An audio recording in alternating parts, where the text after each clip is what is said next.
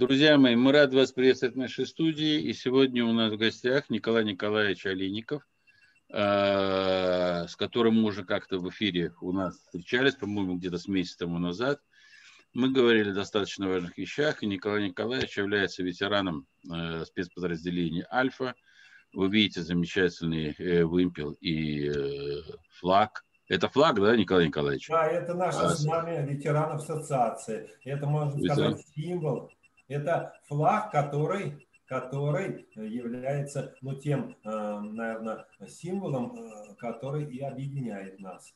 Объединяет нас. Потому что э, я считаю, что ветераны обладают качеством замечательным, духом победителей потому что альфа – это подразделение победителей. И поэтому флаг альфа – это, конечно, для нас символ священный. Николай Николаевич, ну вот и я, и Владимир Викторович Прусаков, мы рады вас видеть снова в нашей студии. И э, честно скажу, что э, нашим слушателям было бы крайне вообще интересно, помимо э, наших взглядов на прошлое, настоящее, на будущее – было бы крайне интересно узнать, а с чего стяжается вот этот, из чего-либо был получен вот этот, или обретен этот дух победы, который вот и символизирует э, ваше знамя. Что это? Это система воспитания, образования, специальные какие-то практики, это, я не знаю, там, там политическая работа какая-то, каких-то органов. То есть откуда стяжается этот дух победы? Я просто, например, приведу. Недавно, где-то, наверное, с месяца полтора тому назад, ну, появился в сети такой замечательный ролик о русских воинах. И вот эти вот русские воины, там показано, чем они отличаются от всех других. И там, когда люди рассказывают о вот, русском воине, в том числе и современном, да, вот этом вот э, солдатское, они говорят, что ну, их поставили на первое место и поставили именно в плане духа, потому что, говорят, ну лучше в хорошем смысле это слово не связаться, потому что если русские сказали, что они не сдаются, то они и не сдаются. То есть вот этот вот дух, которым пропитана и ваша жизнь, и жизнь ваших, э, скажем так, друзей, товарищей, соратников, вот откуда, за счет чего он, э, вот как, как, каким волшебным образом он появляется? Ну, если сейчас мы, конечно же, люди в возрасте, мы сейчас можем, конечно, конструировать какие-то там а, а, мысли, какие-то образы. Но по себе я могу сказать следующее, что в 1974 году, когда было создано подразделение э, антитеррора «Альфа», э, в связи с тем, что там два фактора было. Первый фактор – то, что э, Советский Союз приобрел право проведения Олимпийских игр в 80-м году, и одно из условий было э, того, чтобы э, провести Олимпийские игры в Москве, необходимо было создать подразделение по борьбе с терроризмом. Николай которое... Николаевич, Николай Николаевич, можно погромче, поближе к микрофону? Да, да, вот так? Да. Да. Значит, было создано подразделение по борьбе с терроризмом, которое имело э, две основных задачи. Первая задача – это подготовиться к Олимпийским играм и иметь определенную квалификацию в борьбе с потенциальными террористами. А вторая – это задача, когда необходимо э, непосредственно в процессе службы заниматься вопросами локализации террористических проявлений у нас в Советском Союзе. Вот какая была поставлена задача. И она была, наверное, на мой взгляд, э, грамотно э, поставлена и сформировали коллектив. Первый коллектив был 30 человек. Возглавлял коллектив и поручили это, это дело Ивану Роберту Петровичу то время майору. Это уникальный человек. Вот здесь я вам и расскажу, не буду рассказывать всю историю, а многие про это знают. А вот внутреннее содержание, почему Альфа, такое подразделение, которое действует на, в экстремальных ситуациях, на грани жизни и смерти, все-таки имеет сейчас э, и э, хороший авторитет, я считаю, и э, значение, и пользуется уважением. Дело в том, что интуитивно, интуитивно, помимо того, что нас отбирали как космонавтов, это был очень жесткий отбор, и отбирали по идеологическому признаку, по психологическим данным, по физическим возможностям, по возможности работать в коллективе и так далее, и так далее. То есть много факторов учитывают для того, чтобы сотрудника зачислить в наше подразделение. Все сотрудники э, зачислялись из рядов уже сотрудников действующих подразделений. То есть со стороны раньше не брали. И вот этот кадровый состав и подбор кадров, он в какой-то степени э, сработал, потому что, э, вы знаете, на воинскую службу в советское время принимали людей, естественно, с данными, которые отвечали требованиям воинской службы, а с другой стороны еще есть психологическая особенность.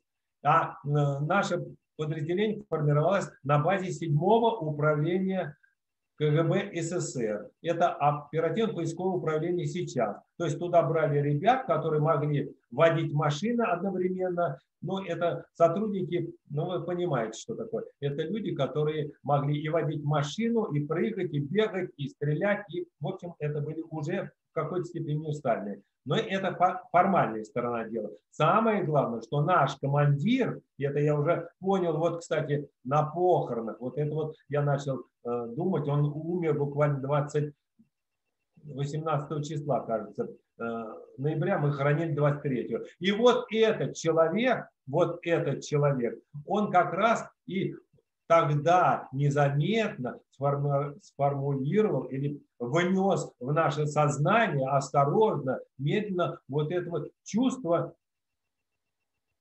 жертвенности.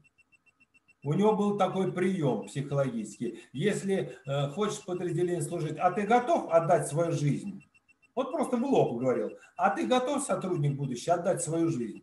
И он смотрел в глаза и видел реакцию. Ну, конечно, у всех реакция была разная. Но вот и тут проявлялась его э, опыт как командира. И он э, брал, конечно, э, исходя из каких-то своих представлений о сотруднике. Но вот этот вот посыл он и формировал людей с определенным психологическим настроем. Раз человек говорит «да, я готов», то вы же понимаете, что человек уже как присягу дал «да, я готов». Это очень много значило.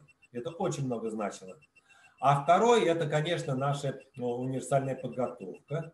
подготовка. И вот когда э, приходили к нам руководители или каким-то образом мы встречались, то было в начале 70-х годов какое-то такое ну, двойственное отношение к нашему подразделению. Ну что это там заявили, что они вот такие вот универсалы, вот они вот, вот все умеют, что они, в общем, без грехов и без всяких э, пороков. Ну, не было чем доказать. Первая операция, которая была боевая с применением оружия, это была операция в 1979 году, 26 марта на посольстве Соединенных Штатов, когда одного террориста пришлось оттуда выкуривать. И здесь, здесь уже э, подразделения увидели и руководители государства, как оно действует, и э, увидели э, ну, те люди, которые, наверное, интересовались этим. Я имею в виду другую сторону, Соединенные Штаты. И, конечно, уже пошла молва, да, эти ребята что-то умеют, у них есть навыки, и самое главное, что они бесстрашие проявляют. Не то, что там какой-то отчаянный или безрассудную храбрость, но есть элемент профессионального бесстрашия. И это было как-то подчеркнуто. Наградили за те действия э, сотрудников, участвующих в операции, э, ну, премиями участвовал в этой операции и Геннадий Николаевич Зайцев, и Род Петрович Иван, и многие мои друзья. Но для нас это было, конечно, откровение. Э, ситуация была не совсем такая простая, но смогли мы, не потеряв никого, э, довести до того, что он никого не уничтожил, там был э, локальный подрыв, и в конечном счете мы э, посольству дали возможность через несколько дней нормально работать. Вот, после этого все стали задумываться, а что-то здесь есть в этом коллективе. В общем, уже была какая-то оценка. И вот 79 год, декабрь месяц, когда была такая грандиозная, масштабная операция и вооруженных сил, и армейских подразделений, и спецназа, и вот КГБ, СССР послал туда, вы, наверное, знаете, послали из первого главного управления и наши сотрудники. Я не буду в деталях рассказывать, лучше вот тот фильм, который будет по ссылке привязан, там будет более подробно. Но когда такое совершили, можно сказать, невозможные сотрудники наших подразделений, которые были на самом острие, не надо ни в коем случае умалять э, достоинства и всех других подразделений. Они тоже действовали героически, это были настоящие войны советского периода. Это надо отдать должное. Но после того, когда э, был, была выполнена задача по захвату дворца Амина в Кабуле, то у всех немножечко представление изменилось.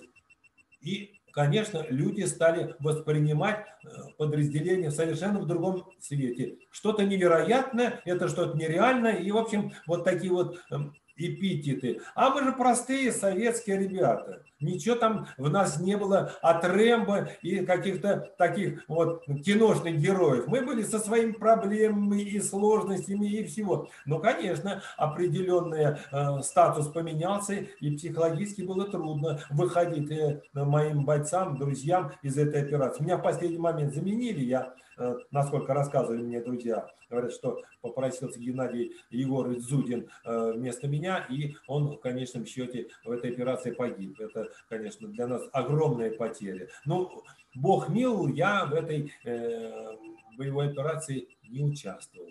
И я благодарен своим друзьям, что они совершили такое чудо. И вот здесь-то люди, когда прошли через боевую операцию, через кровь, а вы знаете, есть ваши соратники, которые говорят, что дух победу без кровопролития обрести нельзя. Вы знаете, о ком я говорю. И поэтому, когда наши бойцы, а были 50% раненых, даже больше, двое погибли, человек 5 или 6 получили тяжелые увечья, один потерял руку, один э, стопу ноги, и их оставили служить. В чем дух победы? Не просто победить и уйти, а вот выздороветь после вот этой вот тяжелой психологической драмы, после этой кровавой операции, после этого кровопролития, когда люди пролили кровь, и мудро поступил Андропов Владимирович, когда он вернул, вернул э, подразделение сотрудника, нашего майора Емышева Валерия Петровича без руки. Вы представляете, что такое? Это какая, а, а, какая парадоксальная ситуация. Мы все спецназовцы, которые э, умеем э, и подтягиваться, и прыгать, и бегать, а среди нас э, офицер служит без руки. Но это было очень правильно, потому что он нес в себе дух победителя. Все. И это было достаточно. И также другие. Вот о чем говорю. Откуда дух победы? Только через кровь, через реальные риски, через реальное участие в каких-то делах, которые связаны с риском гибели. Николай Николаевич, спасибо большое за такой откровенный вот разговор. Это будет крайне полезно нашим слушателям, особенно той молодой э, части наших слушателей, которые нас смотрят. И э, в связи с этим возникает вопрос. Вот вижу, вы же были, э, ну, то есть людей, которых принимали, да, там все, и которых сейчас принимают, которые начинают служить, это достаточно молодые люди. А что подвигает этих молодых людей отвечать на вопрос э, того, боится он смерти или нет, или готов он умереть там, да, там, за, э, вот, за это товарищество, за это содружество, за это соратничество, за это братство, за эту родину, за этих людей, за вот что их подвигает? То есть, ну, у меня совершенно простой вопрос. Э, какие книги читают эти молодые люди, что их формирует вот э, таким образом? Вы сказали, что когда вот вы приходили, вы вышли из советского вот этого самого прошлого, да, который сейчас, конечно, много ругают, но мы-то понимаем, что это советское прошлое давало очень много э, того, чего сейчас, наверное, молодым людям не дают. Вот что читают Э, бойцы Альфа, что формирует, то есть какие книги формируют в них вот эти вот э, потрясающие совершенно качества, которые присущи настоящим мужчинам, настоящим патриотам, настоящим э, людям, скажем так, на которых можно положиться в самой сложной ситуации. Мне, откровенно говоря, сложно сказать, что читают в массовом порядке наши бойцы современного такого э, замеса или разлива. Это уже совершенно другое поколение. Это высокой э, степени профессионалы.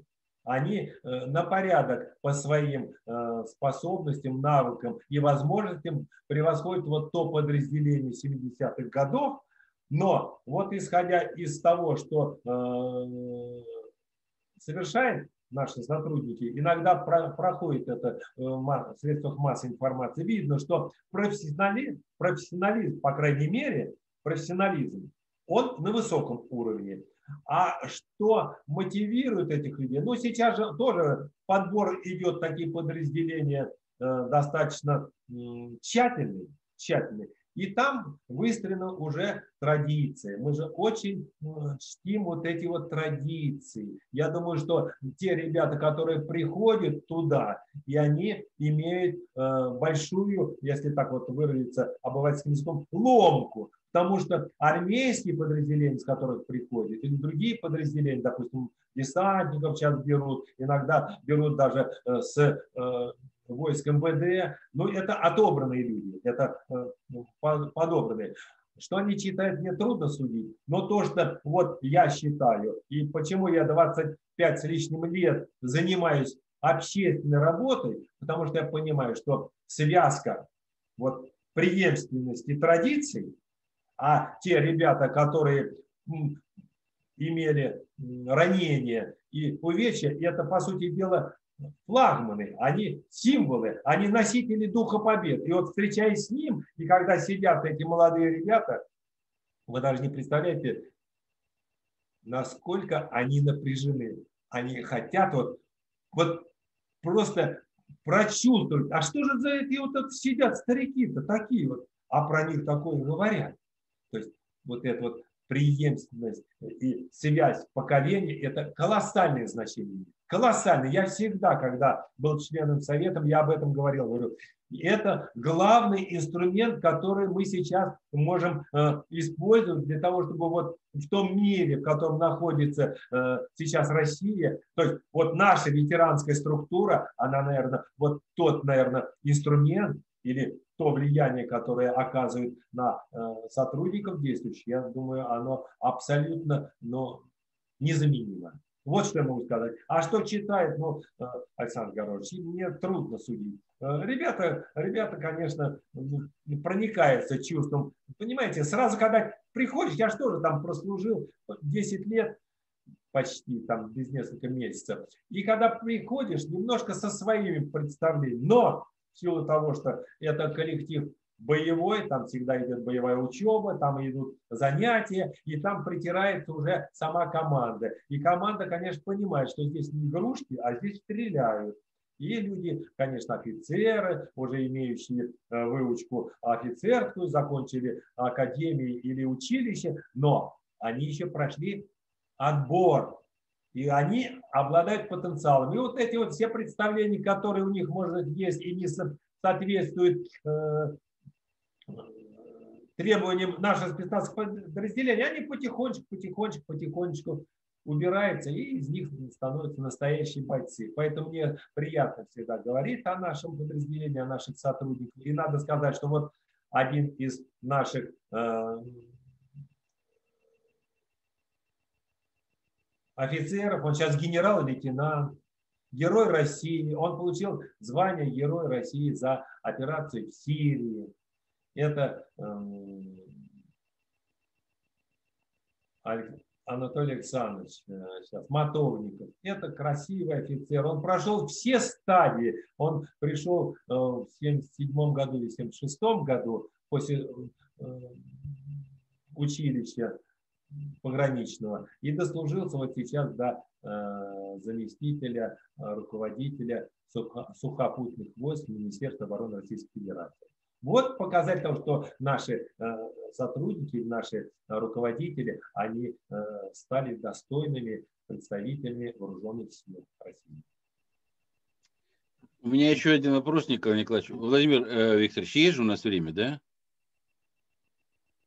И у меня еще один тогда такой вопрос. Э, очень много, особенно либеральных там средств всякой информации, они говорят о том, что вот мы там неправильно действуем, неправильно ведем себя. Мы, значит, в Сирию зашли ошибочно. Вы просто сейчас про Сирию упомянули, да, и про Моторникова, что он герой э, России получил за Сирию. Да. И вот в Сирию мы вошли, значит, мы, это вот была ошибка. И вот в Карабах мы сейчас ходим, это ошибка. И вообще все эти вот э, задачи, которые выполняют наши, значит, подразделения, в том числе и специальное значение, это все ошибка. Э, скажите, пожалуйста, вот на ваш взгляд, как бы это правильно сформулировать, то, что мы участвуем и, и помогаем, это же помощь, то, что мы участвуем и помогаем Э, в тех ситуациях критических, с которыми практически никто другой справиться не может, как показывает опыт, потому что и Югославия, и Сирия, и Нагорный Карабах это показали, да, что вот, вот входит э, русский солдат, и там сразу наступает в определенной степени мир, и на лицах людей появляются счастливые, скажем так, улыбки. Э, с чем бы вы это связали? Это исконное, присущее русскому цивилизационному коду, скажем так, отношение к другим людям – или это личностные качества каждого, скажем так, солдата и офицера. Э, откуда это изначальное, вы же, вы же участвовали, откуда в этом изначальное чувство принятия людей, в том числе людей, находящихся за тысячи километров от твоей родины. Вот это вот стремление помочь, вот это вот стремление содействовать, вот это вот понимание того, что происходит. Как это появляется? Это вот это присуще нам, или все-таки это как-то воспитывается? Вот?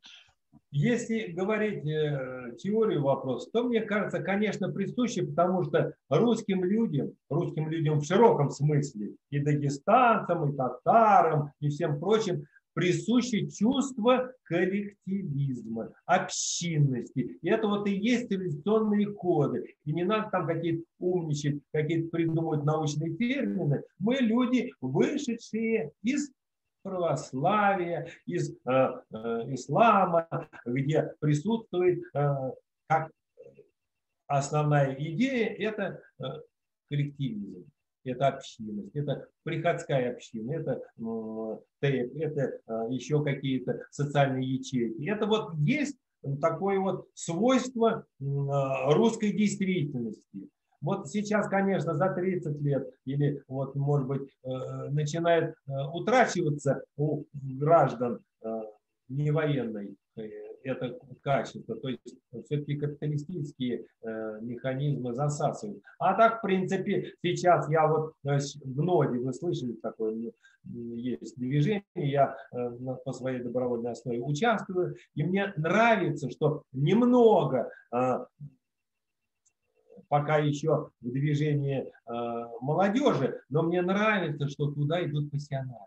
Я-то вот в силу своей э, судьбы, я просто по-другому не могу. Но когда я вижу э, гражданских людей, которые стоят в пикетах и которые призывают за то, чтобы проголосовали за, на втором референдуме за изменение Конституции, я вижу эти ребята бескорыстно. Они же не за деньги стоят.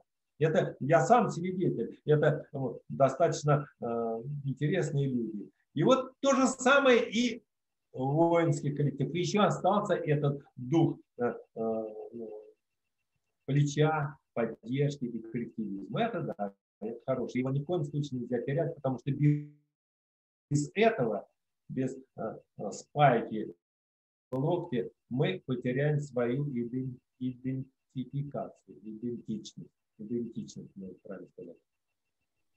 Вот так. Николай, Только, я понял. Спас, спасибо, Николай Николаевич. Еще один вопрос. Я, наверное, успею еще один вопрос, да, за это, Андрей Викторович? Успеваю. Э, ну, наверняка, безусловно, какие-то сравнения все-таки происходят. И вы, когда там про, про, проходят курсы боевой подготовки и в определенной политической подготовки, все-таки сравнивают уровень подготовки Э, ну, подразделений, аналогичных в других армиях мира. И скажите, пожалуйста, вот если в структуру, ну, по вашим сведениям, по, по, по вашему опыту, вот э, что-то аналогичное, которое бы по моральному, по вот э, духовному этому началу соответствовало нашим спецподразделениям в армиях других стран. Ну, допустим, в американской армии, в британской армии, во французской армии, там, я не знаю, там в Израиле, в Иране, вот, может быть, вы что-то слышали, там перенимается как-то опыт или нет. И в этом ряду, то есть, как, как наши ребята выглядят? Ну, мне трудно, откровенно говоря, сказать, потому что я все-таки э, уже в возрасте, и сейчас вообще, наверное, по-другому все выглядит. Я вот расскажу, как оно было у нас. Мы гордились. Мы гордились. Вот это вот чувство гордости, что тебе, как Э, гражданину Советского Союза доверили э, службу в таком э, достаточно престижном подразделении, оно тогда секретным было, мало кто знал о нем, Вот мы этим гордились. Вот это вот чувство гордости за то, что ты как э, сотрудник э, служишь, это было явно, это было э, понятно, и это тебя грело. И тебя грело. Ну, и, наверное, какие-то личные качества, потому что отбор же он идет потому, что у человека есть такой какое-то состязательное качество характера, вот напор победителя, лидер, вот это вот все, оно и срабатывает, когда э, сотрудник появляется вот в нашем подразделении. Ну, как, вот так я могу сказать. А сравнивать с иностранными, ну, я с ними не стал. Ну, мы, мы единственное, несколько такие вот были эпизоды, это еще в советское время, когда мы выходили на пробежку, а мы бегали по набережной э, Москва-реки во все времена года. Вот я в отделении служил у Валентина Ивановича Шергина. Он был призером э, Советского Союза по кроссовым дисциплинам. И у него была такая черта.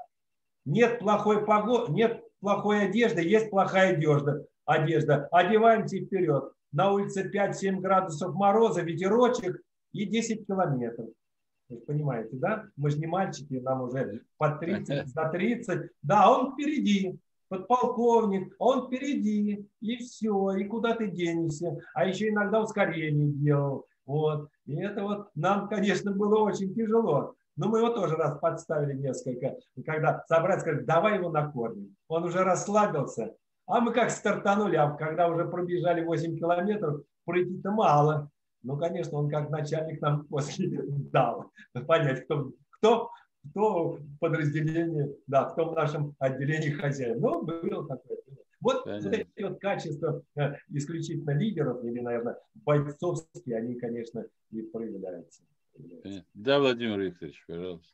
Александр Горович, у нас буквально пару минут осталось. Я на твой вопрос отвечу. Сравнение с другими подразделениями нашего, нашей страны и, и, и с другими. Расскажу одну очень короткую историю. Я был на очень высокопоставленном мероприятии несколько лет назад, не буду говорить в какой стране, там, где тепло а, практически всегда.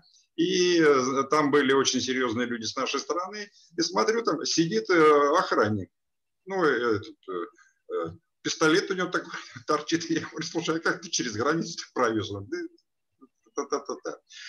С той стороны э, много было руководителей серьезных, с той стороны, в стране, в которой мы были, э, там было спецподразделение, ну типа нашей Альфы. Да.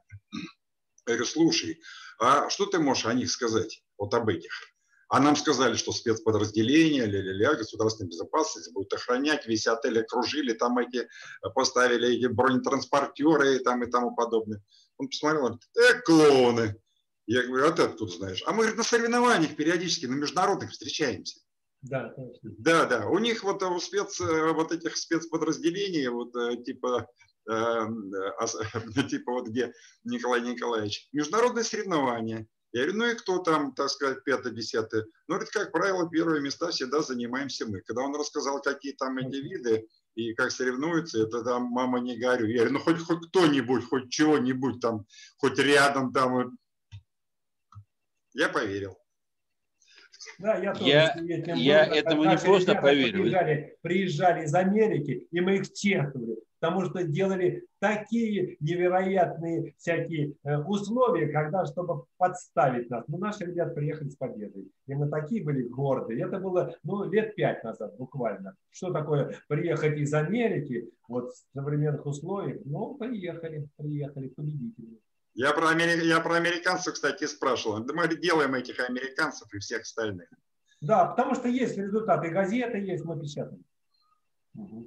И все дело, скорее всего, конечно, в духе, в том цивилизационном коде, которым э, являются носителями вот наши воины. То есть русское воинство своим духом, оно э, всегда было сильно, скажем так, и этот дух никуда не делся. Э, в заключение хочу сказать слова э, замечательной Суворова, который вот всегда у меня с собой ношу. Мы русские, какой восторг. Это сказал Александр Васильевич Суворов, такую фразу замечательную. Э, друзья мои, ну наше время исчерпалось, да? Николай Николаевич, огромное вам спасибо. Всегда с радостью ждем вас к нам в гости. Я надеюсь, в следующий раз мы поговорим о глубинных вещах. Но сегодня мне показалось на фоне этого замечательного знамени и вашего вымпела, вот как-то поговорить ну, как на... Да, на эту тему, да. Спасибо вам огромное, всего доброго. Спасибо большое, слушатели Школы Здравого Смысла, что смотрите нас. Поддерживайте нас, подписывайтесь на наш канал.